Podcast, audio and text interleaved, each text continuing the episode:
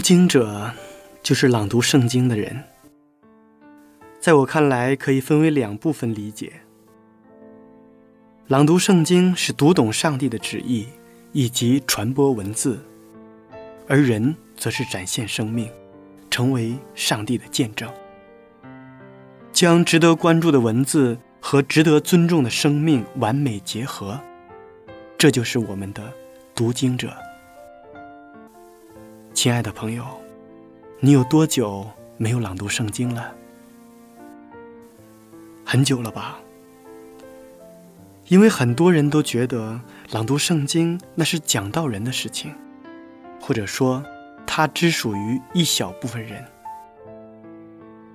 朗读圣经属于每一个基督徒，更属于每一个人。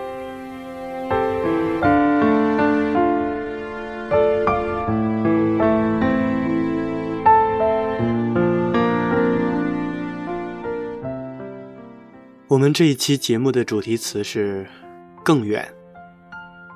我相信每一个人的心中都有一个远方，不管这个远方是一个概念，是地理上的距离，还是心理情感上的时空。总之，我们都有一个远方情节。我在书桌前面对着一本书的时候，我在路上走着的时候。或者我伏案假寐的时候，我总会想起远方来。那是属于我一个人的远方。曾经，我这样日日思念着的远方，有时候它是想象中的，是虚拟的；有时候它又是很实在的，是具体的存在着的。有时候它出现在我的梦里，有时候。他又在现实中向我招手，向我微笑，这就是我心中的远方。然而，不管他是以何种的方式存在着，想起他的时候，我都会为之唏嘘，为之忧戚，为之兴奋不已，都会油然而生一种向往的情怀。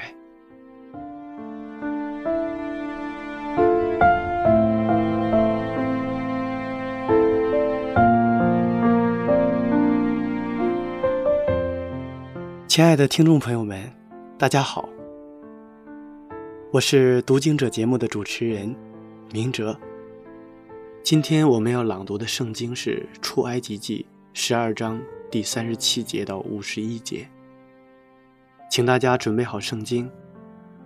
在朗读之前，先让我们一同欣赏一首好听的诗歌。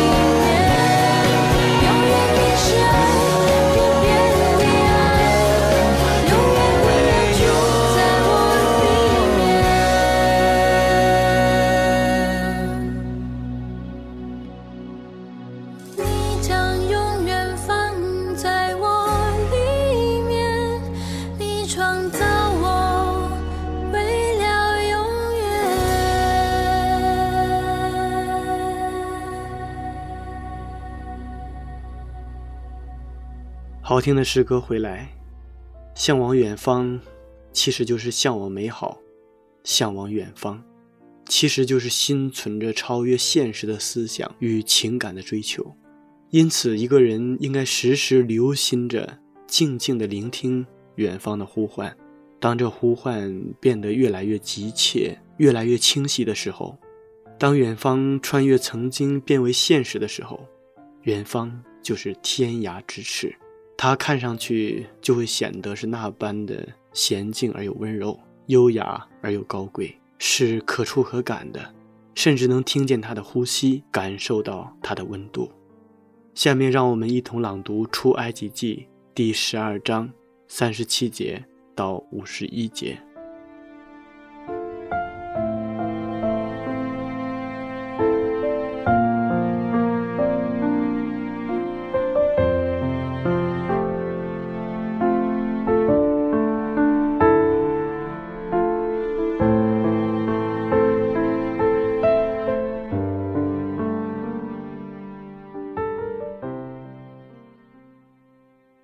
及记十二章三十七节到五十一节，以色列人从兰塞起行，往舒歌去。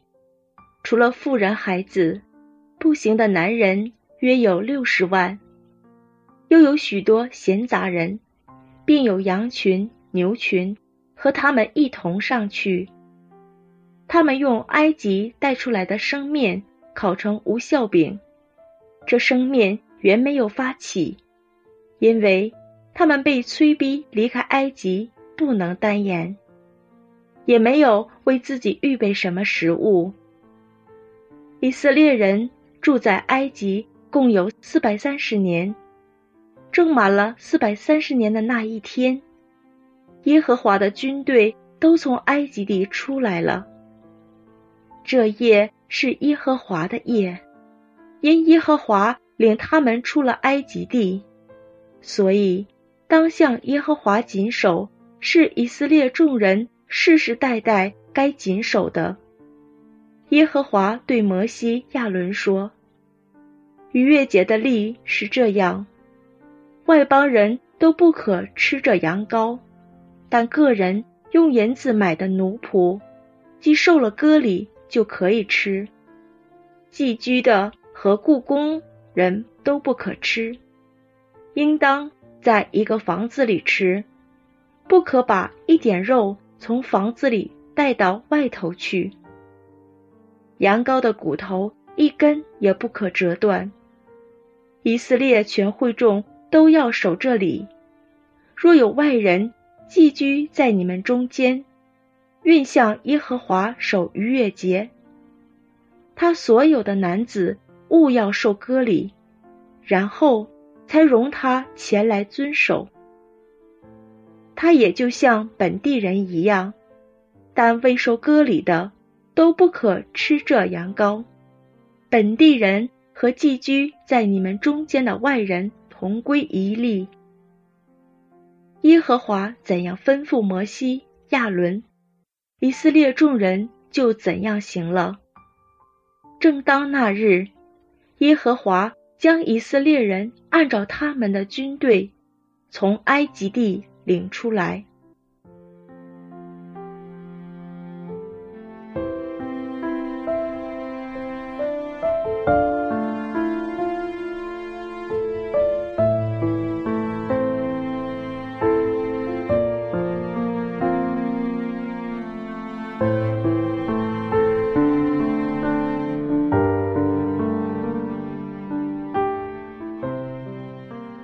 当上帝的百姓从埃及出来，上帝要带领他们进入应许之地迦南。但最后进入迦南地的只有两个人：加勒和约书亚。那些把目标放在近处的人，没有走完自己的旅程，他们大多倒闭在旷野。唯有那些把目标放在远处的人。他们最终到达了终点。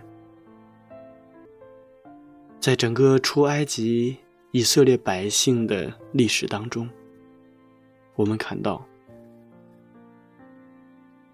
六十多万的男丁，最终只剩下两个人得以全身进入到迦南美地。我们通过这样的经验，看到一个在心目当中没有更远的目标、没有远方梦想的人，他们不能够最终到达终点。在二零一八年三月二十六日，一则简短的消息在全球越野圈里荡起涟漪。著名的加拿大耐力跑运动员盖里·罗宾斯第三次尝试巴克利一百英里超级马拉松失败，宣告今年的巴克利马拉松无人完赛。自1986年巴克利马拉松第一次开赛以来，只有15个人成功跑完了全程。完赛率不到百分之一点三，期间有多达十几届无人完赛的辉煌记录。巴克利马拉松的路线设在美国田纳西州东部的一所公园内，全长一百英里，大约是一百六十一公里。选手要绕二十英里起伏很大的山道跑上五圈，比赛限时为六十个小时，累计爬升超过一万八千米，相当于在六十个小时内连登五次富士山。不仅如此，许多路段达到每千米上升四百八十八米的陡峭度。并且布满粗大的荆棘和椴树。这场比赛既没有风景，又没有标记，荒凉的仿佛与世隔绝。每年三月底到四月初是田纳西州的雨季，气候多变，温差悬殊。选手们注定要在早春的凄风冷雨里，在湿滑陡峻的山路上苦苦寻觅挣扎，拖着僵尸般疲惫麻木的躯壳，与迷路、断粮、失温、脱水乃至幻觉纠缠搏斗。常常有选手因为极度的脱力而直接栽倒在赛道上昏睡过去。受伤、跌倒更是家常便饭。赛事对于选手的要求极尽严酷，非常的苛刻。参赛者必须遵从主办人加里·坎特雷尔设计的一套冷血规则：第一，禁止陪跑和后援；赛道上只有两个补水站。第二。每一圈的全部装备补给都需要选手自己全程携带。第三，除了一张纸质地图和指南针之外，不准携带包括 GPS 在内的任何智能定位设备。第四，除了艰难进行，每一圈还必须找到事先藏好的七到十三本旧书。并收集对应参赛号码的书页，以证明自己确实严格遵照了错综复杂的比赛路线。另外，赛道上几乎每年都要加入新的山头，以增加难度。巴克利马拉松赛的成立源于一宗越狱事件，在一九七七年六月十日。马丁·路德·金的刺杀者詹姆斯·雷从临近公园的一所监狱越狱出来。五十四个小时后，他被成功的抓获。令人惊讶的是，整整五十四个小时，他竟然只逃到了距离监狱十二千米的地方。当警犬发现他的时候，他已经伤痕累累，奄奄一息地倒在树丛里。不得不佩服当年监狱选址人的眼光。巨大阴森的不毛之地，让人难逃他的魔掌。主办人从这件事情中得到了灵感，于是，一项荒诞的赛事——巴克利马拉松，就在这片丛林里诞生了。因此，也有人说，巴克利马拉松根本不是比赛，它是一条越狱之路。一九九五年，英国人马克·威廉姆斯没有像其他人那样。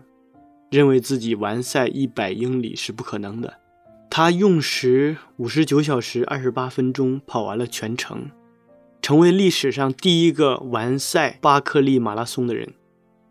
二零一一年，有一个人叫做毛内斯，他首次参加巴克利马拉松就成功完赛。二零一二年，不仅他第二次得冠。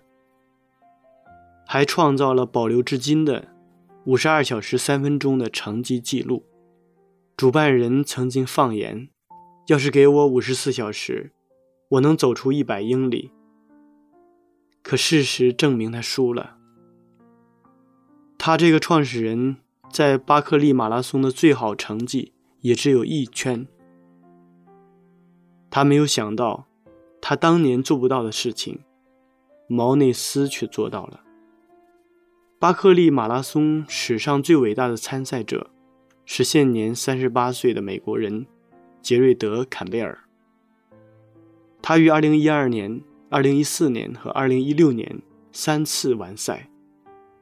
他曾说，在巴克利，可能一坨鸟屎都会让你无法完赛，路段陡峭，你需要用屁股顺势滑下。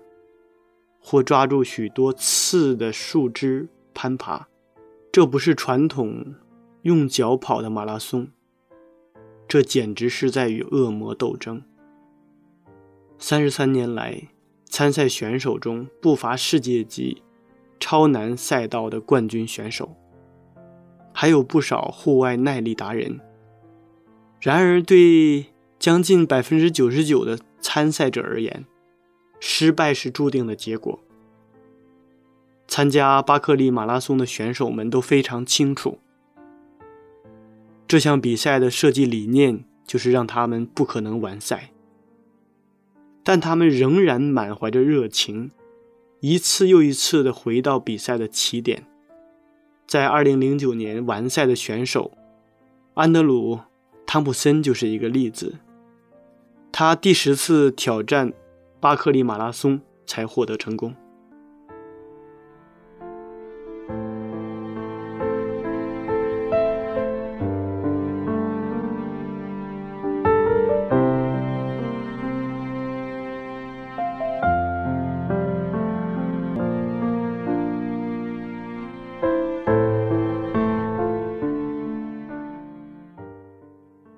巴克利马拉松的赛道越来越长。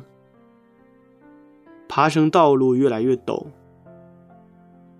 完赛率永远无法提高。然而，在今天，绝大多数失败者所表现的能力，早已大大超越了早年的选手，甚至是完赛者。因此，有人打趣说，这项赛事也从某个角度记载了一段人类耐力极限的开端。只有那些愿意冒险走更远的人，才有可能发现一个人可以走多远。巴克利马拉松就是这样的一个存在。你必须跑得快，哪怕会随时的崩溃；你必须睡得少，哪怕会随时的昏睡；你必须在彻底绝望下开始新的一圈，哪怕你铁定无法按时完成。你必须走得更远，因为唯有更远，才够远。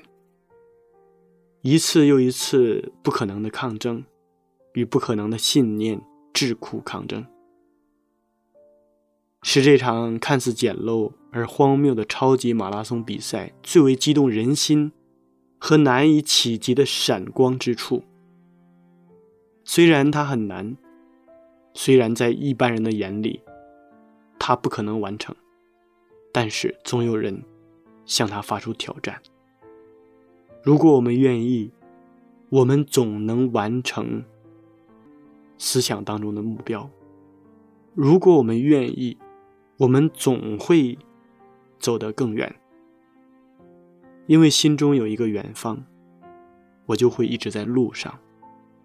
因为心里面一直有那个目标，哪怕漂流了多少的时间，哪怕我们整个人生都是漂泊的，但是我们的人生却不是一个可悲、败坏的人生。因为有一句话说的很好：一个无法安稳的生命，一个有目标、有更远地方要行走的生命，才是最有活力的。所以，亲爱的朋友们。为了心中的那个远方，没有什么困难是克服不了的。为了心中的那一个远方，我们要不断的前行。